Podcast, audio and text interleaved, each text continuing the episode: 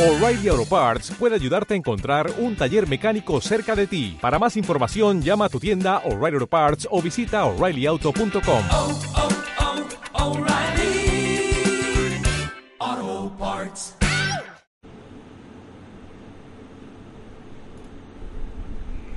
Bienvenidos al bonus track avalado por la Sociedad Cinéfaga de Calasparra, que también patrocina Holocausto Cinéfago, aparte de, de patrocinarnos ciertas eh, razones ufológicas, pero ya hablaremos en otro bonus track que también está avalado por ellos. Y venimos totalmente veraniegos ya, ¿no, Fran? Y con chocando los multiversos. Todo el multiverso se va de Eh, vacaciones. Sí, eh, ¿qué pasa? Tengo No. muchas ganas de grabar hoy. Eh, Sí, además, luego va a haber una pequeña discusión porque me dice Fran, es que se te ve muy oscuro y a él le veo muy blanco. Y claro, no puede haber ningún problema de que a él se le habla blanco y a mí se me vea oscuro. ah, es que Angelo quiere grabar los programas con la luz apagada siendo negro, así que nada, eh, solo se le verá cuando sonría. Bueno, y tú eres Eh. como... y tú eres como la luna, que vamos, ¿cómo reflejas? Reflectas. Bueno, eh, bienvenidos al programa de los estrenos. No sé, este será el de junio, supongo. Pero, Bueno, hablamos, sería, eh, pero hablamos de los estrenos de mayo. Es el programa de junio, pero hablamos de los estrenos de Lo que mayo. pasa es que me tienes que resolver una duda, Fran, si lo vamos a hacer Sí. un king size, lo vamos a partir. No, no, lo vamos a partir, claro, porque luego en el de julio hablaremos de los eh, estrenos de junio. Claro, porque... ¿Sabéis una cosa? Holocausto Cinéfago va en contra de los spoilers. No tiene ningún sentido que lleguemos los primeros y no podemos compartir todas las teorías. Que tenemos teorías del multiverso y de lo que no es el multiverso. Y como hemos visto muchas pelis por separado, muchas pelis juntos, pues primero nos vamos a quitar las pelis que hemos visto por separado, Sí. cada uno con su cronómetro de 5 minutos. Y, Con nuestro mítico reloj de 5 minutos. y luego hablaremos eh, de pues de las que hemos visto juntos. Pero pues eh, pues lo típico. Eh, antes de empezar, un saludo a nuestros panetones. Claro. eh, bla, bla, lo de siempre. No, no, no, Vamos, los panetones, como Francis, mi discípulo más Cage, Cage, Cage, Cage, Cage, Cage, Cage, que le dedico además eh, una de las películas de las que hablaré No en sé, este. no sé si lo tengo por aquí en la pantalla de. Mira, aquí ya están. En, la, Claro, Francés. en la pantalla de los conspiranoicos. ¿Qué tal? Que, a ver, como curiosidad, todos los que aportan en Holocausto Cinéfago también aportan en los Conspiranoicos porque también somos un multiverso. Además, desde mucho antes de que se pusiera de moda. Bien, gracias a Griffus y gracias al Flash Negro. Griffus es un director de cine y Flash Negro, pues ya, ya si escucháis nuestros antiguos Ángelo, programas- saludos a los panetones. Céntrate. Céntrate. Gates, tenemos a Fran y Vicky de Movimentarios que por todos mis euros hacemos trampa o yo hago trampas y promociones su página web que muchas veces nos patrocinan los especiales en directo, en vídeo, en YouTube. Tenemos a Iñaki Lanunaki que sigue invicto. Suponemos que ha masacrado a todos los demás oyentes que aportaban, pero de momento no hay ninguna prueba incriminatoria contra él. Y bueno, ah, por cierto, eh, felicidades por tu re- reina lagarto, que ha- bueno, nuestra reina lagarto, porque yo soy eh, también al parecer una nu- Anunnaki oscuro, según un test que hicimos aquí. Y también tenemos a Carlos Ebedov, que también le gusta que hablemos en lenguaje de web. Y tenemos a Eva y Sergio de Eva, que precisamente a ella le dedico esta pulsión, si se puede ver. ¿Vale? Voy a- No creo que nos censuren. No creo que nos censuren, pero estaba dedicado a la gente que paga, obviamente, como ella, para que tenga su OnlyFans. Cáncer de ojos. Eh, bueno, pues eso. eh, aquí tenéis el Patreon. Ya sabéis que a partir de un euro podéis tener acceso anticipado al programa, una semanita o así, antes que nadie, solo para vosotros. Y por más dinero, pues eh, eh, Ángel os enseña los pezones como Claro, acaba de, a, de a hacer. partir, a partir de 50 euros grabo el programa en bolas. Así que sin ningún problema. Pero al bueno, mes. ahí os metéis en patreon.com barra locasacinéfago porque esto además lo escucha mucha más gente en Evox que en YouTube y la mayoría de la Claro. gente no está viendo el vídeo, así que patreon.com barra holocastocinéfago con Z tenéis en el, en el mismo enlace de Evox o de donde lo escuchéis, tenéis ahí eh, también la dirección. Nos tenéis en Twitter, nos tenéis en Facebook, nos tenéis en YouTube, que ahora mismo lo estáis viendo por YouTube, y nos tenéis por Instagram, aunque no sé exactamente su funcionamiento, pero Fran sí lo sabe y por eso estamos en Instagram. Bueno, realmente redes sociales están un poco paradas desde que ya me la suda el programa. Pero bueno, eh, vamos con... Bueno, porque somos un programa en diferido. Vamos con los bloques. Tengo una novedad y es que como pues eso, eh, no tengo tiempo de poner todas las fotos y Angelo ha visto 18.000 películas, pues Eh, lo que voy a poner no. es un tráiler de fondo. Mira, ya está aquí el de The Voice 3. Mientras hablamos, voy a poner un tráiler de fondo. Cada bloque de 5 minutos Angelo voy a poner solo un tráiler. Eh, Aunque hables de... Bien, Fran. Ah, Porque no voy a estar cambiando de tráiler en cinco Bien, minutos. Fran, en cinco minutos no voy a poner seis trailers. Menos, menos mal que tengo esa escaleta que me acabas de enviar en foto. Pero bueno, luego de las pelis que nos extendamos más, pues sí que pondremos cada una el, el suyo. Eh, voy a ver cómo se empezaba esto de los cinco minutos. Ah, ah, ah, ah. Vale, venga, empiezo a hablar. Eh, voy a hablar yo de tres pelis en mi bloque de 5 minutos de estrenos de mayo. Una es Jackass 4.5, que es eh, estrenada directamente en Netflix y es una versión alternativa a Jackass 4. O sea, lo que han hecho es coger las pruebas o las sketches así un poco descartados y las han metido ahí. Y aparte, pues también una especie de detrás de las escenas donde eh, pues explican un poco el proceso y entrevistan más en profundidad a los nuevos miembros del equipo y sobre todo al padre de uno negro, que no, o sea, uno, un nuevo miembro del equipo es un negro y su padre, que es un ex pandillero, le tiene mucho miedo a los pájaros y es el mejor personaje de la película. Pero bueno, me ha gustado casi más que Jackass 4, porque en esta tiene eh, sketches que molan mucho, como en la otra, pero además, pues eso, vas conociendo más a los personajes, te explican un poco más el proceso, salen los directores, está como, no sé, más, más hilado todo. Luego, aparte también, estuve en Galicia y vi, Sí. y vi una película... Porque allí tenemos, allí tenemos una sucursal. Ángelo, cinco minutos. ¿no? Estuve en Galicia y allí vimos, eh, allí vi una película en gallego, eh, independiente, que me cago en su puta madre. El transportan a morte, que, Ah, que es la típica película que te puedes ver en Film Madrid, de las que odio, porque es una peli en la que todo el rato silencio, todo el rato paisajes, todo el rato que no está pasando nada y cuando pasa algo no me entero de nada. Es como de unos marineros de Colón que le roban la, la vela al barco este, a Santa María, y huyen con ella. Y los marineros de Colón huyen, o sea, les persiguen. Estoy- te estoy entendiendo los marineros de color. Vale, sí, les persiguen. Y entonces, pues ellos van a ir eh, a lo suyo, hablando en gallego, y eh, pues eh, eh, van por el campo. Y luego de repente aparece también una tía que se tira por un precipicio que no tiene nada que ver, y su hermana la recoge en un burro y la pasea por el campo también. Y así es toda la película, hasta que hay un giro loquísimo de guion en el que aparece una cabeza cortada y dicen, ah, es la cabeza de color. Y me quedo como, eh, ¿qué está pasando? Pero bueno, en fin. Esa es la película. Y luego, ya para terminar, eh, me queda la mitad de mi tiempo, The Voice 3. Eh, la serie de superhéroes de Amazon Prime Video. Si estáis oyendo un ruido de fondo es el aire acondicionado, y no lo voy a quitar, os jodéis. Bien, bien, bien. Em, pues eso, ha vuelto con la tercera temporada, se han estrenado ya tres o cuatro capítulos y pues ha vuelto todo como siempre, pues con gore a cholón, con... Ay, Bien. con pues eso, eh, un montón de parodias. Empieza con una parodia a, a la Liga de la Justicia de Zack Snyder, a un cameo de Doctor Strange, haciendo un cameo también muy parecido. Eh, pues y, la serie pues mantiene su humor, pero sobre todo pues eso, se centra un poco más, como siempre, en la eh, denuncia social. Porque la serie es una denuncia social de cómo los hombres poderosos hacen lo que les sale de los cojones sin que nadie pueda hacer nada para detenerlos. Luego, una, una pregunta, ya que te sobra un minuto y 47 segundos. ¿Qué va a pasar con el protagonista rubio que la ha liado en Alicante y creo que la han metido en la cárcel? Sí, eh, pa- el patriota le metió una hostia a un tío borracho en Alicante, le metieron en la cárcel, pero bueno, eh, al día siguiente salió y ya está. Pero bueno, el- la, la serie, eso sí, pues vuelve con todos los personajes de la serie, o sea, vuelve con todos, pero además en esta presentan a, eh, a Soldier Boy, que es una especie de Capitán América, interpretado por Jensen Ackles. Y pues también hacen muchos flashbacks a la guerra de Vietnam y a guerras ahí en Panamá y no sé qué. Y empieza, eso sí, también hay que decirlo, con una parodia de Ant-Man, con una escena de sexo gay, eh, la más gore que te puedes imaginar, Angelo. O sea, es lo más bestia y lo más gore que se ha visto en televisión. Hasta que se estrene seguramente el capítulo 6, creo que es, de la serie, que se llama eh, Heroes Gams o algo así. O sea, Osgasmo. Sí, Ge- Jerogasmo. Héroes Gasmo. Sí.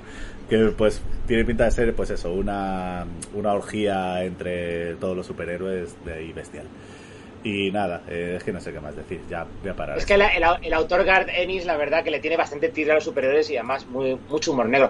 No sé si sabías la curiosidad que, aunque esta serie es de DC, el cómic DC al final la acabó cancelando en el sexto número, a pesar de que fue un exitazo, y vendió los derechos a Dynamite Comics, que ya hizo como 70-80 números y se forró de oro. Cosa que DC nunca se quiso meter. Bueno, pero esto no es de DC, es, de, es independiente, ¿no? El cómic.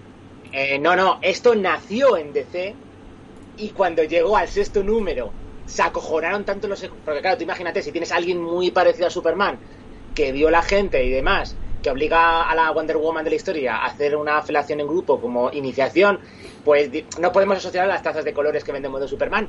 Y al sexto número la canceló directamente, no querían tener nada que ver. Se la cedieron a Dynamite Comics y el autor se llevó a Garden y se llevó al dibujante, que lo hace muy bien, muy gores. Creo que juraría que de, de Crisis, no, ¿cómo se llama? Ah, Crosset, creo que también era el mismo dibujante o así, que también mezcla mucha pulsión de Eros y Thanatos. No sé. Y- el de Preacher, ¿no? También del de Preacher, que también muy bestia de Preacher. Que la, yo he leído el cómic, la, se- la, la serie de televisión la tengo pendiente. Bueno, pues voy poniendo por aquí el tráiler de tu bloque gordo. Eh, Pero que guarda. ¿eh? No, ah, vale, no carga. Ahora. Vale, mira que bien se ve la pantalla, ¿eh? Que guau, qué medias. Oh, oh, oh, qué medios Ahí se está viendo cómo busco el tráiler, cómo lo pongo, perfecto. Vale, pues te pongo el tiempo, Ángelo, cuando quieras. ¿Estás preparado? Sí, Eh, muy bien. Pero por favor que pueda ver el temporizador. Chat. Empezamos con Top Gun 2, que es la segunda venida de Tom Cruise o de Cristo, porque hay- sabéis que hay una teoría de Top Gun 1 en la cual era una relación gay entre él y Val Kilmer. Al contrario, Kazansky, que es el personaje de Val Kilmer, llamado Iceman, es un personaje que podía caer al lado oscuro del comunismo. Y lo que hizo Tom Cruise como ángel salvado, que su padre un ángel caído, fue salvarle del comunismo. En esta segunda parte han pasado 30 años. Él está, eh, tiene mucho remordimiento porque en la primera película murió su compañero de batallas, que estaba de copiloto, y su hijo, interpretado por Miles Teller, porque hay un repartazo: Tom Cruise, Miles Teller, Jennifer Bruce John, Jo- John Hahn, Glenn Powell y Ed Harris. Pues en esta parte, después de 30 años, el tío no ha ascendido ni nada, ha sido capitán, es como una tienda que no asciendas a jefe, y Val Kilmer, como siempre, como que le, le tapa, ¿no? Eh, se carga un avión supersónico él solo, eh, y le dicen, o entrenas a estos chicos para Top Gun, para que tengan que destrozar una central nuclear en un país nevado y comunista que nunca llegan a especificar. Muchos tenemos la teoría que puede ser Corea del Norte, Rusia o, eh, o sea, Rusia, Corea del Norte o China, pero nunca lo dicen, ¿vale? O sea, telita, pero podría ser el Averno, el inframundo. ¿Por qué? Porque también esta película tiene eh, connotaciones mesiánicas.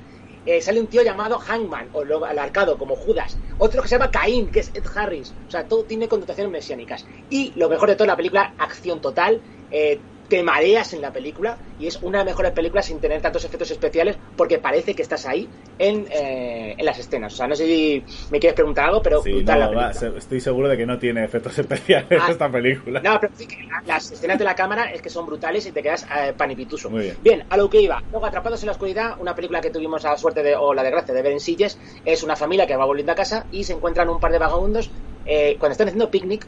Hay un giro loco, como decía Fran, eh, como algunas películas que hemos visto de terror, quizás viene demasiado pronto, impacta bastante, pero luego lastra un poquito la película en ese juego ratón, psicópata, en una road movie y demás, pero bueno, al final intentan que impacte un poco, pero bueno, es una película que se queda ahí a medio gas. Luego tenemos el Pentavirato, ¿vale? Vuelve Austin Power, me voy a cagar en Fran 3, nuestro colaborador, porque me recomienda una serie de una asociación secreta tipo Illuminati, en el que saludo es como tipo la ceja de zapatero, la madre que te parió. Pero vuelve Austin Powers haciendo ocho personajes. Ojo, Fran, conspiraciones, hablan de los correos de Hillary, hablan de un montón de cosas del Estado profundo. Digamos que se parece a la de Inside Job, que ya hemos hablado aquí, los ultrasecretos. Lo que pasa que aquí hay una especie de, ¿cómo diría yo? Eh, de reflexión sobre las conspiraciones, la gente cómo nece- necesita esas conspiraciones para vivir. Y al final queda un poco tibio, el- no es como Ultra Secretos que ahí se desbanda. Luego vamos a más conspiraciones como Ojos de Fuego de Stephen King, relato una remake de una película ochentera tipo Scanner, pero una niña que provoca fuego, con Zac Efron como improbable padre también con poderes. Una película en la que sale John Carpenter tocando el, el piano como si fuera la verbena, pin, din, din, din, din, pero mola la música ochentera y, y de sintetizador. Y me sorprendió, aunque a Francis no le gustó porque decía que se parecía mucho un episodio de Heroes, pero la verdad me gustó esos giros de guion con conspiraciones, bases secretas, eh, proyectos especiales, pa- algo parecido a MK Ultra, manipulación genética, lo tiene absolutamente todo. Luego vimos el sastre de la mafia que al principio yo me reía porque decía, joder, se parece un poco a los antepasados de John Wick. Es una película, además que lo tengo aquí, con un repartazo con Ma- Mark Rylance, con, bueno, alguno más, porque si no me voy a, se va a ir el tiempo. Pero lo que- sobre todo el que brilla Mark Rylance, to- Mark Rylance todo está ambientado Ese es el, una ese es sastrería. sastre, ¿no? Sí, Ah, vale. todo está ambientado sería años 40, las mafias, diversas mafias que le dan siempre los trajes para que lo, los cosa. Y tiene grandes sorpresas y al final sí que eh, se nota emparentado con John Wick. Luego tenemos, eh, hoy, pues mira, al final me, me sobra tiempo, un minuto y 21 No, segundos. pues te, po- Bien. te pongo cuatro minutos en el siguiente programa, no pasa nada. No, cabrón, no, cabrón. Luego tenemos, en esa escena mafia, como te digo, aunque solo es un solo sitio y va más allá de una hora y media, pero sí que merece la pena la película, siempre hay tensión, giros locos de guion, como diría Frank. Y como me queda un minuto, vamos con eh, Val, eh, que todo está relacionado, porque aquí, eh, aunque promete que te va a enseñar mucho material casero, que sí sale, pero sí es verdad que lo que mola es que como las películas de Val Kilmer están relacionadas con su, con su vida. Ejemplo, Top Secret, la rodó en Londres, eh, decía que estaba haciendo una película de mierda, y cuando salió del rodaje iba a ir a un teatro de una chica, una actriz, se enamoró de ella en un teatro, que curiosamente luego la trabajó con ella en Willow, la pelirroja, y se casaron y tuvieron dos hijos. Luego va hablando de, por ejemplo, de Tombstone, de cómo el buen feeling que tuvo en el rodaje, lo bien que se sintió en Hit, eh, la cagada de la isla de Dr. Moreau, de cómo el director, el- el- William Friedle le quería linchar, eh, porque no apagaba la cámara del rodaje, Batman Forever, cómo no quiso participar, no, no le sacó juguillo, y por último, un giro loco también de guion cuando le viene el, el cáncer de garganta y justo estaba interpretando a Mark Twain en los escenarios en unos monólogos impresionantes. Es un documental que está en filming y que lo recomendamos encarecidamente. Sentí el humor cinéfago, un humor negrísimo y el último plano, Val Kilmer, un enano y hablando español. Puro holocausto cinéfago. Y me sobran dos segundos. Ah, ah, ah. Pero bueno, lo he conseguido. Pero, pero sí, Fran, por favor, intenta ver Val si puedes, porque es que es muy, muy de nosotros. Muy humor muy negro lo que tiene Val Kilmer. Y bueno, se está recuperando poco a poco de cáncer de garganta, que curiosamente en Top Gun 2 aparece, porque Tom Cruise quiso que estuviera para completar esa redención con. Sí, pero sabes que Top Gun 2 eh, sí que tiene unas palabras y es una inteligencia no. artificial. Sí, sí, porque en la película, y no me voy a reír y tal y demás, pero impacta mm, verlo en inglés, como digo, está en filming, cuando habla directamente se toca, habla así, ¿sabéis? Pero aún así tiene una gran vitalidad, eh, es una...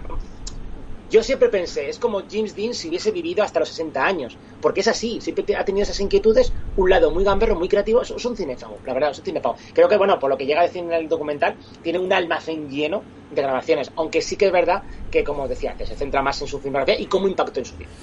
Bueno, pues estas son las películas que hemos visto por separado. Eh, anda, que os quejaréis, pues llevamos ya como 10 películas eh, ya de estrenos de mayo y todavía nos quedan el- las que hemos visto entre los dos, que son los mayores estrenos del mes. Eh, de, de- de la historia. de Pero bueno, vamos a empezar con un- una cosa que no es un estreno, sino un final, porque es el final de Caballero Luna, que ya habíamos Sí. hablado de ella, eh, creo que en otros dos programas, porque hablamos del inicio, hablamos de la parte intermedia Sí. y nos quedaba por ver el capítulo final, pero bueno, eh, aquí... aquí A ver, está. Fran, no te quejes, no te quejes porque hay las pirámides, kaijus gigantes, peleas Me eh, pareció, o sea, bueno, vamos a hablar con spoilers porque si, si hablamos del capítulo final y no decimos spoilers, pues a ver qué cojones decimos. Pero, pero me pareció una puta mierda. El último Pues capítulo me me pareció una puta mierda, sobre todo por eso, por los kaijus ahí, de repente los dioses se convierten en, en- Pero no te en gustan dioses gigantes, se ponen a pelear ahí como, al lado de las pirámides. eh, Claro, eh, pero ¿no te gustan los kaijus gigantes? Y luego como ya las dos personalidades con sus dos trajes diferentes se van simultaneando las peleas. Sí que es verdad que reconozco, porque hay un momento forzado, porque la novia del protagonista, que también es egipcia en la vida real, eh, eh, se le da poderes una diosa para que pueda ayudar al, al héroe también, y dice una niña, ah, eres la primera superhéroe egipcia, joder, venga, subrayalo más. Pero bueno, eh, aparte de eso, me gustó, fíjate, que hay que decirlo, que las series de Marvel sí que molan cuando las ves, pero aguantar un revisión, o sea, decir, venga, me voy a ver todas las películas con las series, no aguanta. Pero Caballero Luna, como está, sí que ejemplificado. Que ya hablaremos más adelante de las otras series, ¿vale? Pero aquí, como nadie conoce este personaje, se han esforzado en que sea algo atrayente, ¿de acuerdo? Y mola, mola, porque podrías verla varias veces. Tiene Indiana Jones, tiene Club de la Lucha, tiene bastante humor, tiene su drama, su sólido drama familiar cuando toca, tiene su suspense, porque hay una cosa que pasa en el último capítulo que el protagonista no, no recuerda cómo ha salvado el día eh, la tercera personalidad, que también está en los cómics, y luego tiene ese epílogo que mola un montón, porque aún te sigue haciendo dudar si estás en el mundo real o no, en el manicomio, y cómo aparece ya la tercera personalidad que estábamos esperando, y la verdad, para mí, si solo se quedara una temporada de esto como película, no hace falta seguirlo, que seguramente el plan de Marvel será, cuando haga la serie de Hombre Lobo o de los Hijos de Medianoche, ya incluirle, que eso me parece bastante bien. No sé a Frank que le ha parecido Bueno, en- el en se general. supone que en un principio esto iba a ser una miniserie cerrada porque Oscar Isaac no quería ligarse a un personaje, tenía que estar haciendo películas y series todo el rato. Pues, pues lo entiendo. pero y por eso no tiene prácticamente referencias a otras cosas del UCM pero bueno eh, se rumorea también pues eso que si Oscar Isaac pues quisiera volver pues se podría juntar en los hijos de la medianoche con Blade con eh, el caballero oscuro este caballero negro no es el otro Eh, Sí, y eso, eh, bueno, eh, no sé, a mí me parecía una serie que está guay por la interpretación de Oscar Isaac, está guay por el giro este que tiene de guion del manicomio, pero todo lo demás... eh, No, pero mira, un poco una narrativa- mezcla un poco rara de géneros Ojo, en bu- poco tiempo. Pero sí que es verdad que voy a decir una cosa. eh, no es que a, de- a partir de. O sea, que yo sé- sabéis que siempre digo, wow, la mejor serie del año, la mejor película del año. Pero sí es verdad que con las series que voy a hablar después, que yo creo que la culpa es más de los showrunners, de la productora, o sea, de- del conglomerado Disney o Netflix eh, que los propios directores. eh, sí que es verdad que aquí se han esforzado por una narrativa curiosa, por ejemplo, normal, normal, que cuando un personaje tiene una doble personalidad tipo Hulk, bueno, pues transforma y ves la otra personalidad. Aquí en esta serie te jode porque es como si, yo qué sé, mm, sé, la- eh, cualquier pulsión que os podéis imaginar se va a desnudar y justo te cierran la puerta. Aquí pasa lo mismo, justo cuando vas a ver la acción con el otro personaje, no lo ves porque estás desde el punto de vista del personaje. Son jugadas, jugarretas narrativas que molan bastante y yo creo que las han hecho diciendo, hostia, no tanto por creatividad, que también habrá sido por darle libertad, pero también habrán pensado los productores o oye, habrá que acercar esto al gran público y dar que tendremos que dar que hablar, que esta serie ha dado que hablar mucho en redes, porque la gente se ha comido mucho la cabeza con teorías. Incluso decía una teoría muy alocada, que no entiendo por qué, de dónde salió, que decían que Ethan Hawke iba a ser Drácula. Y yo digo, eh, a ver, no, no, no. En fin, O sea, no. Pero bueno, pero le conviene Angelo- este tipo de... Angelo quejándose de las teorías locas de, la- de internet. No, a ver, pero bueno. Y luego también me siento extrañamente mm, eh, hermanado con el personaje de, To- de, iba a decir, de Oscar Isaac, porque sí que es verdad que, que a veces me pasa, que al final tengo esos diálogos interiores que si no, si no lo digo, reviento. Bueno, pues voy poniendo por aquí el tráiler de la siguiente película porque en el siguiente programa de en el siguiente programa que grabaremos el mes que viene hab- hablaremos ya de la nueva serie de Marvel que es Miss Mr. Maciel o algo así. Eh, pero Eh, La, pri- ojo, la prima Kamala. Pero bueno, vamos a hablar de la película que estrenó así en mayo Marvel, así el estreno más tocho de momento de lo que va de año, porque lleva casi mil millones recaudados, que es Doctor Strange 2 en el multiverso de la locura. Sí, sí que es verdad que una cosa, ve- veía con miedo esta película, ¿vale? Porque digo, bueno, se van a centrar en cameos, pero no va a ser una película. Y sí que es verdad que vamos a hablar en este programa de dos películas de multiverso. Una de cosas animadas y otra de cosas reales, que justo la tiene Fran detrás, que sí son pelis del multiverso realmente. Ay, agobiantes ahí con todo el tutti frutti y el remix, como nos gusta la India. Pero esta película lo que mola es que primero es una peli de Sam Raimi, está dirigida por él y se nota. Hacía tiempo que no veíamos un sello autorial, porque es verdad que Taika Waititi o James Gunn tienen su estilo, pero también eh, un director tiene que tener cosas, o, o nos han mal acostumbrado de que un director tenga, o directora tenga un estilo visual también, cosa que aquí vamos a ver. Y luego además, que también vamos a hablar con spoiler, que lo que más nos ha molado, o menos a mí en esta película, las gamberradas, le han dejado jugar, como es el multiverso, haz lo que quieras, destroza lo que quieras, que ya, mm, y tiraremos por otra parte. Yo no sé a Fran, pero a mí me ha gustado por esos dos motivos, por la, mm, por cómo lo ha manejado Sam Raimi y la libertad, entre comillas, la libertad que ha tenido. Bueno, sí, a ver, yo, si habéis escuchado nuestro programa especial de la muestra Sci-Fi, que es un poco difícil porque no está subido todavía a iVoox, pero bueno, está en el YouTube, en el canal de Bien. YouTube de Movimentarios, Movimentarios, porque que por dos hay que euros. respetar las ventanas de exhibición, primero se estrena en salas y luego se estrena en streaming. Salas, salas. No, lo que vamos, os voy a decir una cosa, el espíritu de Holocausto Cenéfago es verlo en diferido, muy en diferido. Bueno, pues eso, que si habéis visto el programa de la muestra Sci-Fi, veréis que le tengo un poco de asco a Scott Derrison, que es el director de la primera, de Doctor Strange 1.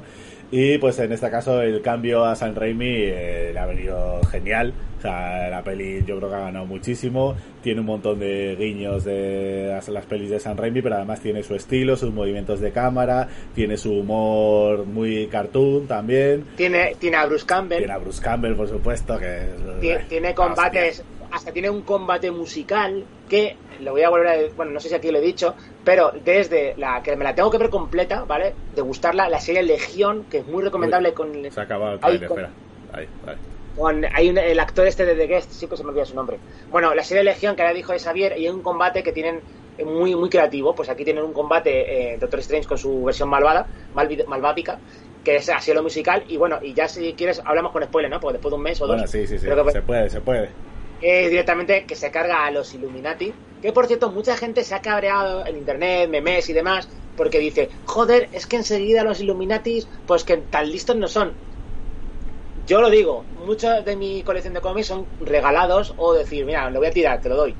Y uno de, mi- mis, uno de mis particulares, que es Mitchell, el último Nietzsche, que lo conoce Fran, pues me regaló un tomo de Illuminati porque le sobraba, compró la reedición. Y lo lees y es cagada tras cagada. Es en plan de, eh, exiliamos a Hulk a otro planeta y le ponemos una bomba para matarle porque no le, no le, no le podemos contener. Vale, pues Hulk sobrevive, se hace rey de ese planeta de monstruos y viene a por ti y hace una guerra mundial. Eh, yo qué sé, pues vamos a un planeta de seres metamórficos, vamos a amenazarle en plan USA de que no vengan a mi planeta. Pues hacen una invasión y nos joden más todavía. O sea, cualquier cosa que en todos los cómics que los Illuminati es traducción cagada, como Pedro- el gobierno de Pedro Sánchez. Y en esta película se traduce igual. Y mola bastante porque es la primera vez, a ver, como digo, entre comillas, de que mm, explotan cabezas, mueren personajes, hay libertad y a casco porro, porque en muchas películas de superhéroes sabes que es muy raro. No, porque ya no puede morir, porque tiene que acabar en la cárcel, porque se tiene que redimir. Mira Venom 2, se come la cabeza de Carnage, eh, Venom, y punto y pelota. Pero ahí ya intuíamos que había multiverso y que ya las reglas cambian, que un personaje puede morir y luego reaparecer otra vez. Pero bueno, así son los cómics y así va a ser el cine que le va a dar asquete a más de uno. Esa es la cuestión. Bueno, pues eso. eh, a mí me pareció peli entretenida, tiene ahí sus cositas, tiene pues sus... No, no es terror, porque no es terror, pero tiene elementos de terror. Y pues eso, Wanda por fin yo creo que han sabido aprovecharla, aunque pues no termina de tener su propia peli y en la serie era más una sitcom que otra cosa, pero bueno, aquí ya saca su verdadero poder, se carga a todos los hechiceros supremos ahí en Camartag, se carga a los superhéroes más eh, poderosos del otro universo, o sea, vemos por fin Ah, ahí su... Lo que pasa es que sí es verdad que aquí, aquí se nota. Yo, lo único aplauso, aparte de la película, es aplauso como ha hecho Marvel de cerrar todo, de que no se descubriera ningún desplante ni nada.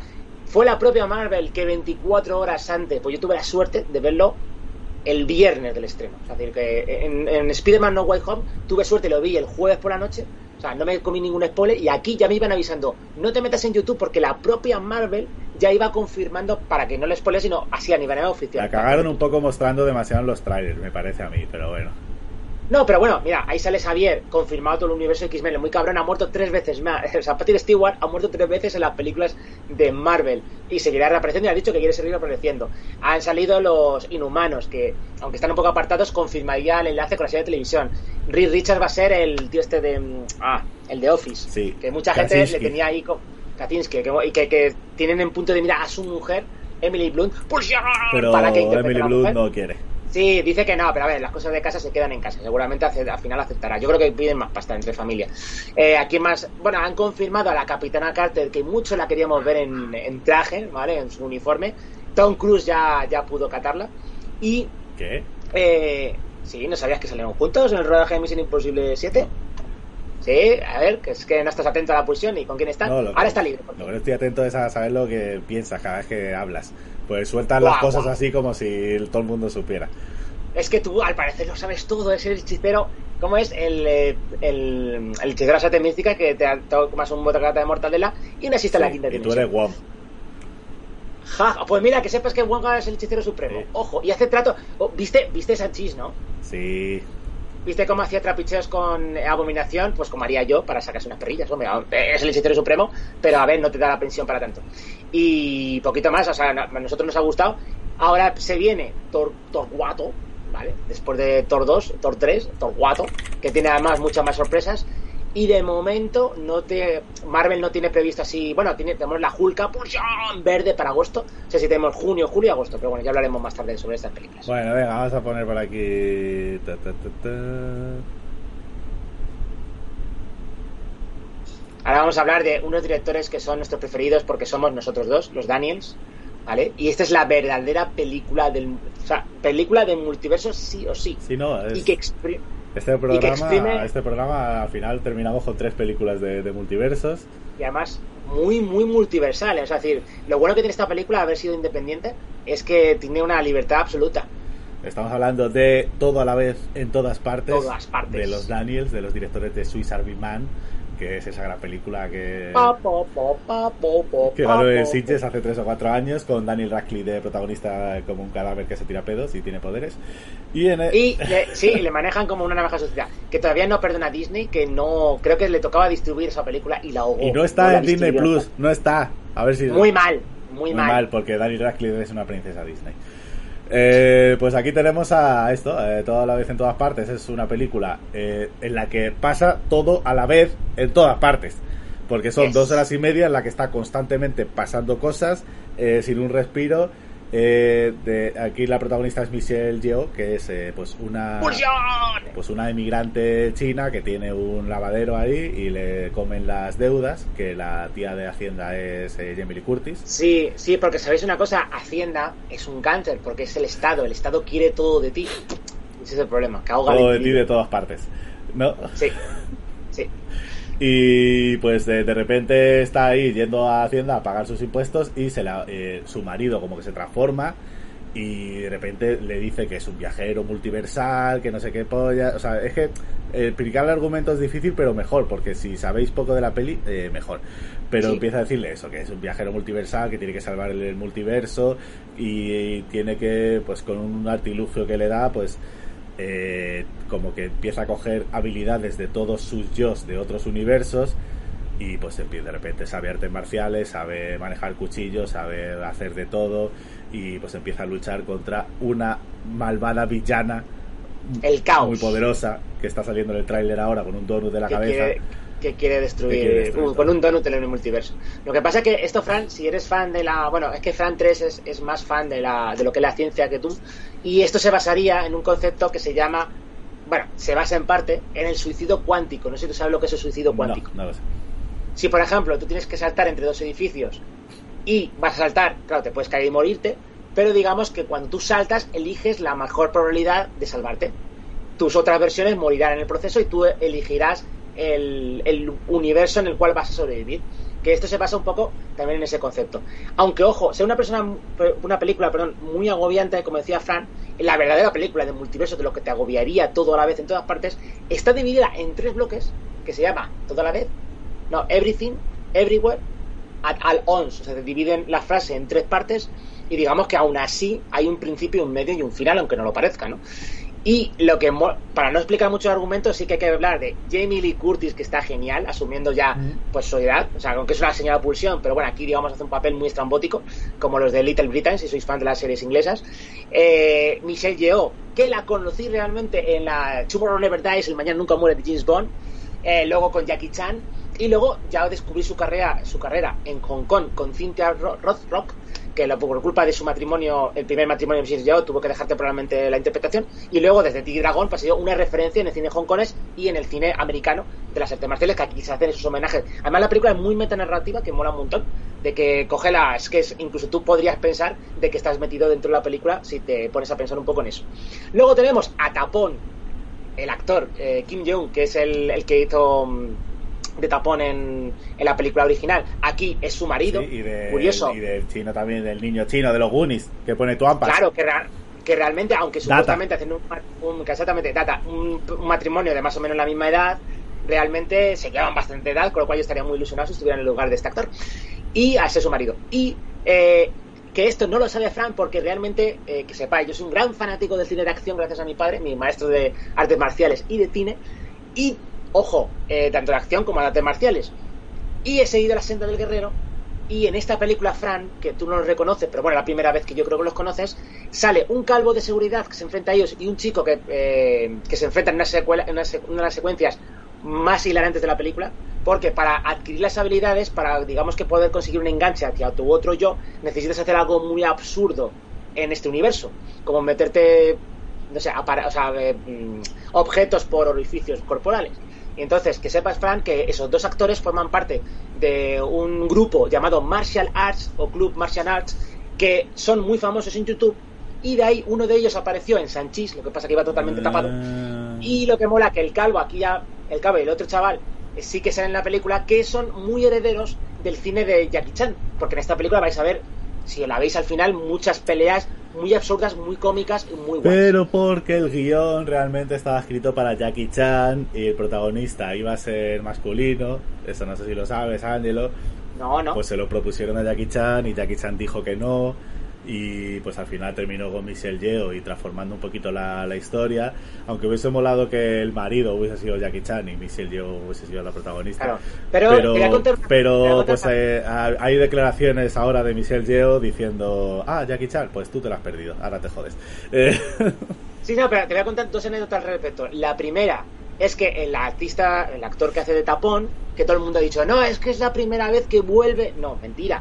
Sea, este actor, a medida que creció, se fue apartando un poco de la cámara, pero ha sido coordinador de especialistas. Es decir, ha hecho coreografías de muchas películas. Por ejemplo, X-Men 2, la pelea del rondador nocturno, la coreografió él, se encargó como jefe de especialista, o sea, ha estado metido en la industria, ha heredado ese, esa escuela de, de humor, de artes marciales de Jackie Chan, más estos chicos, ¿por qué los he mencionado? Porque tú puedes decir, bueno, estos tíos no los conozco de YouTube y demás. No, es que también heredan esa tradición de Jackie Chan y ojo, el, eh, uno de ellos, el calvo, no el otro, que sepas, Fran, que ha llegado a hacerle coreografías a Jackie Chan. ¿Sabes? O sea, que decir, son la nueva generación que van transmitiendo el legado de las artes marciales y las joyas. Y la última curiosidad que te voy a contar es que siempre ha habido piques entre Michelle Yeoh y Jackie Chan. Porque Jackie Chan, por mucho imagen de buena, de buen horro, de buena persona, de tontorrón, de Son Goku que tenga, a ver, se ha criado en la época que, que se crió y es un machista. Entonces, cuando coincidieron en la película, se llamó aquí internacionalmente Super Cop, pero no sé si llamó Police Story 3 o 4, ¿no? En esa película coincide eh, Michelle Yeoh haciendo de agente china y Jackie Chan haciendo Hong Kong, ¿no? Vale, pues le decía a Jackie Chan, deja de hacer esos malabares, deja de hacer esos saltos, deja de hacer esas escenas tan buenas porque me vas a obligar a ser mejor que tú. Entonces, claro, cuando se estrenó la película, ya luego enterraron un poco el hacha así en ese sentido, pero Jackie Chan siempre ha, tra- ha minusvalor- min- ¿cómo minusvalorado a Michelle Yeoh por ser mujer, porque decía, yo tengo una reputación y tengo que ser mejor que tú. Aunque él no quiera, se nota ahí cómo creces en la generación que creces, y son muy mal, Jackie, muy mal, porque si tenemos que elegir entre tú y Michelle Yeoh, pues me quedo con la pulsión de Michelle Yeoh, obviamente, porque es más flexible. Y eh, a lo que os iba diciendo, también hay, hay partes que, bueno, habréis visto que es de todo tipo de género. Y sale también eh, nuestro querido anciano asiático que vemos ya, Henry EPD, que ahora mismo no me acuerdo el nombre, lo tengo por No aquí. sé, no me acuerdo.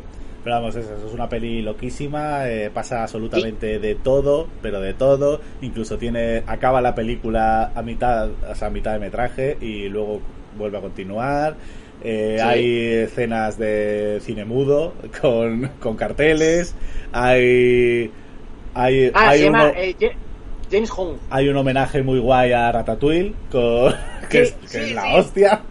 O sea, es que no sé, pasa, pasa de todo. Es, Es que- es una que- peli que- muy que- arriesgada, muy. Pues que habrá gente a lo mejor incluso que, que no entre en ella o lo que sea, pero, pero es que es la, es la hostia. Lo que pasa que aquí, desde el Holocausto Cinéfago, os pegamos, pegamos un puñetazo en la cara, una, un fatality, una patada sin sombra, aquellos que dicen, no, porque solo existe en Marvel, los blockbusters, y no hay originalidad. No, existe, lo que pasa que no habéis indagado y no habéis escuchado Holocausto Cinéfago, porque enseñamos y entretenemos. Somos ilustres infames la Y aparte, pues eso, es A24, que es la, Ah, eh, la que se está ¿qué te iba a arriesgando decir? con estas cosas. Eh, se llama, eh, bueno, el chico se llama Kei Hui Kwan y el viejo se llama James Hong, que tiene una larga trayectoria en películas como El Chico de Oro, bueno, muchísimas. Y, y nada, que estoy muy contento de esta película porque ha heredado esa gran tradición. Y es la, la típica película que Fran y yo somos de, de caminos separados, pero la que nos une. Además, Fran, en esta película serías tú el personaje malvado que quiere destruir el universo y yo sería la persona que te enseña que tienes que disfrutar del absurdo de la vida. Porque tienes un momento muy filosófico, ¿a que sí, Fran? Eh, Las sí, piedras. tiene su momento filosófico, sí. Tienes un momento Rolling Stone. Bueno, vamos a, con la última película que es también multiversal. Buah, buah, buah.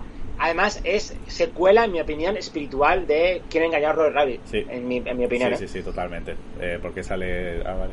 Es- eso me gustaría saber. no sé. ¿Qué versión Están, qué versión ha puesto? están en el tráiler. Eh, bueno, pues estamos hablando de Chip y Chop, eh, Guardianes Rescatadores, aunque en Latinoamérica se llaman Chip and Dale. Y. Mal, mal. Nuestra versión mola más. Chip y Es Chop. que sí. Es que tiene Es que sentido, tiene sentido. no sabe. es simetría. No saben. Bueno, eh, pues eso, eh, es una película que mezcla acción real y animación, que habla... Chip digital. Claro, que empieza hablándonos un poco de cuando se grabó la serie de Chip y Chop, no sé si en los años 90 o por ahí. Noven- 90 y de los 89, 91, 92. Una serie de animación que está en Disney Plus y pues que tenía un... Nechiticho, Que eran los- rescatador, los guardianes rescatadores. Nechiticho, rescatador. Bueno, ya está. Y pues habla un poco de cómo Chip y Chop eran eh, realmente pues actores que iban a rodar a la, la serie y demás y que cómo pues con el paso del tiempo Hostia, el, el comisario me encanta. Lo mejor y que con el paso del tiempo pues han ido distanciando eh, porque Chop o Chip no sé quién de los dos No, es Chip. No, bueno, no, sí, Chop intentó hacer su serie. claro porque era como el tonto de la serie era como el Ángelo y quería irse por separado No, pero reconoce, no, reconoce una cosa, Fran. eh, el amargado Chip eres tú, tío. pero Eres Pero porque al final esta es una buddy movie. Pero bueno, déjame explicar el argumento y ahora hablamos Vale, un vale, poco de vale. Pero eso, que es, pues eh, era como el tonto de la serie, quería irse por separado para lograr su caché y salió mal, la serie se rompió, su serie se, se canceló y al final pues con el tiempo se, se fueron separando, Chip se convirtió en un funcionario y Chop pues eh, se hizo una operación de cirugía. No, no, ojo, funcionario no. Chip se convirtió en un aburrido vendedor de Sí, seguros. sí, bueno, lo que sea. Franceses, seguros franceses. Y Cho pues se hizo una operación de cirugía CGI y se convirtió en un personaje 3D como estamos viendo en las imágenes y pues ahora va por convenciones ahí viviendo un poco de su pasado de Con los fans. claro pues con los fans Angelo gritando pulsión por los festivales a ver si alguien le reconoce y le da de, y le dan de comer y pues eso al final es una buddy movie porque eh, hay un crimen que les afecta porque eh, secuestran a uno de sus antiguos compañeros y se, Como en Roger y Rabbit. se tienen que juntar para investigar el, el crimen. ¿Y qué pasa? Porque es una peli en la que se mezclan, ya digo, actores, se mezcla acción en 3D, se mezcla acción eh, animada, eh, se mezclan personajes de no solo de Disney, sino de todas las licencias que se te puedan ocurrir, igual que Sí, en sí, Roger sí. Rabbit también, porque hay personajes Desde, de... desde, Tra- desde Transformers e incluso Sonic, que, que brutal, o sea, aprovechan hasta Sonic, hasta el, el, el aborto Sonic que no llegó a verse en la gran pantalla, le llegan a aprovechar, es que es brutal. O sea, es tremendo. Efectivamente. Y pues eso, al final es una peli detectivesca, pues como es que al final es Roger Rabbit, que sale también al- muy al principio también Roger Rabbit, de- como dejando claro ya de, de que- va el tono. Pero pues eso, con un tono muy adulto, sin llegar al extremo de quién mató a los muñecos, eso como se llame, quién está matando a los muñecos, voy a estornudar. Ya, la tengo pendiente, no la he visto. Ay, sin llegar al extremo de ese o de El maravilloso mundo de los Feebles de Oh, qué grande. de Peter Jackson, o sea, no, no es una peli con insultos, con gore, con sexo, con cosas así. Bueno, pero, había musicales, los Fibes. pero bueno, sí que es una peli con tono adulto porque Chip y Chop ya han madurado, algunos más que otros. Y Bueno, bueno. además estáis viendo, siempre- estáis viendo en el tráiler quién lleva las camisas estrambólicas y quién va bien vestido. Claro, pero sí es verdad, y además tengo pendiente de comprarme esa, esa camisa. Pero sí que es verdad, Fran, además que en la película dice Chip, es que no te necesito, es que no te... y al final Chop la acaba liando para hacer... Venga, sigue con lo tuyo. Pero lo... Sabes que la audiencia está sufriendo, ¿no? que se jodan. Vale. Eh, pues estos son los que han pagado.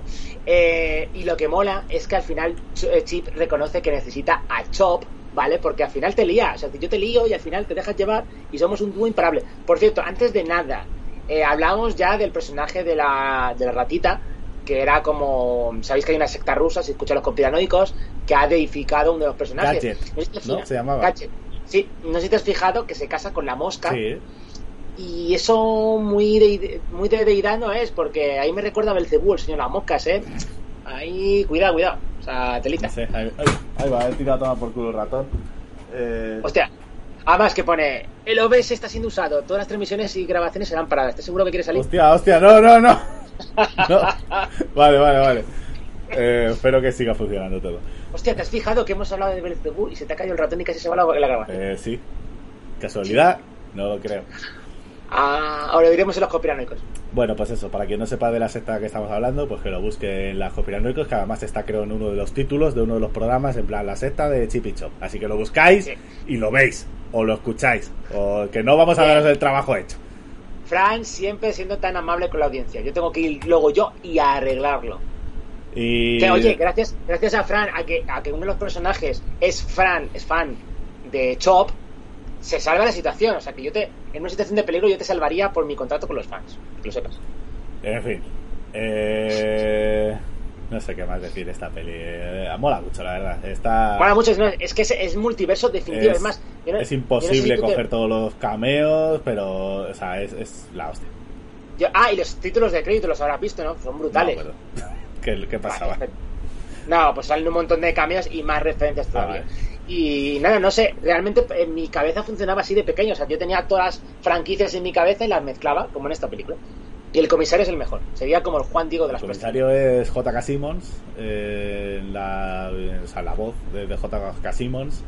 Y las voces de Chippy Chop son. eh, claro, es que hay que decir que la peli está dirigida por eh, Akiva Schaffer o algo así, que es, un, que es uno de los integrantes de The Lonely Island. Y Lonely The Island, Lonely ¿no? Island son los creadores de la película, por ejemplo, de Popstar, de un montón de cortos para Saturday Night Live, Mm. de o sea, uno de las voces de las ardillas es Andy Samberg, que es el, el integrante más famoso de Lonely Island. Hacen un montón de vídeos musicales para Saturday Night Live. Ah, son los que hicieron la video musical de Will. O por, no, o por ejemplo el de Dick in a Box con Justin Timberlake.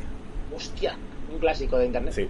Eh, Por cierto, eh, antes, antes de nada, antes he ido tan rápido para que no me quedara sin tiempo que se me ha olvidado hacer, olvidado hacer el homenaje a Tutucán, obviamente. bueno, pues con eso vamos a terminar ya, porque total... eh, te- Ah, pero no, no, queda, no quedan más películas. No, no quedan más películas, Ángelo. Eso ya el mes que Ya viene, cuando Ya grabemos. solo falta que dijeras, que dijeras, Fran, pero es que no tan- has tenido suficiente con tantas películas. El mes que viene, cuando grabemos el siguiente programa.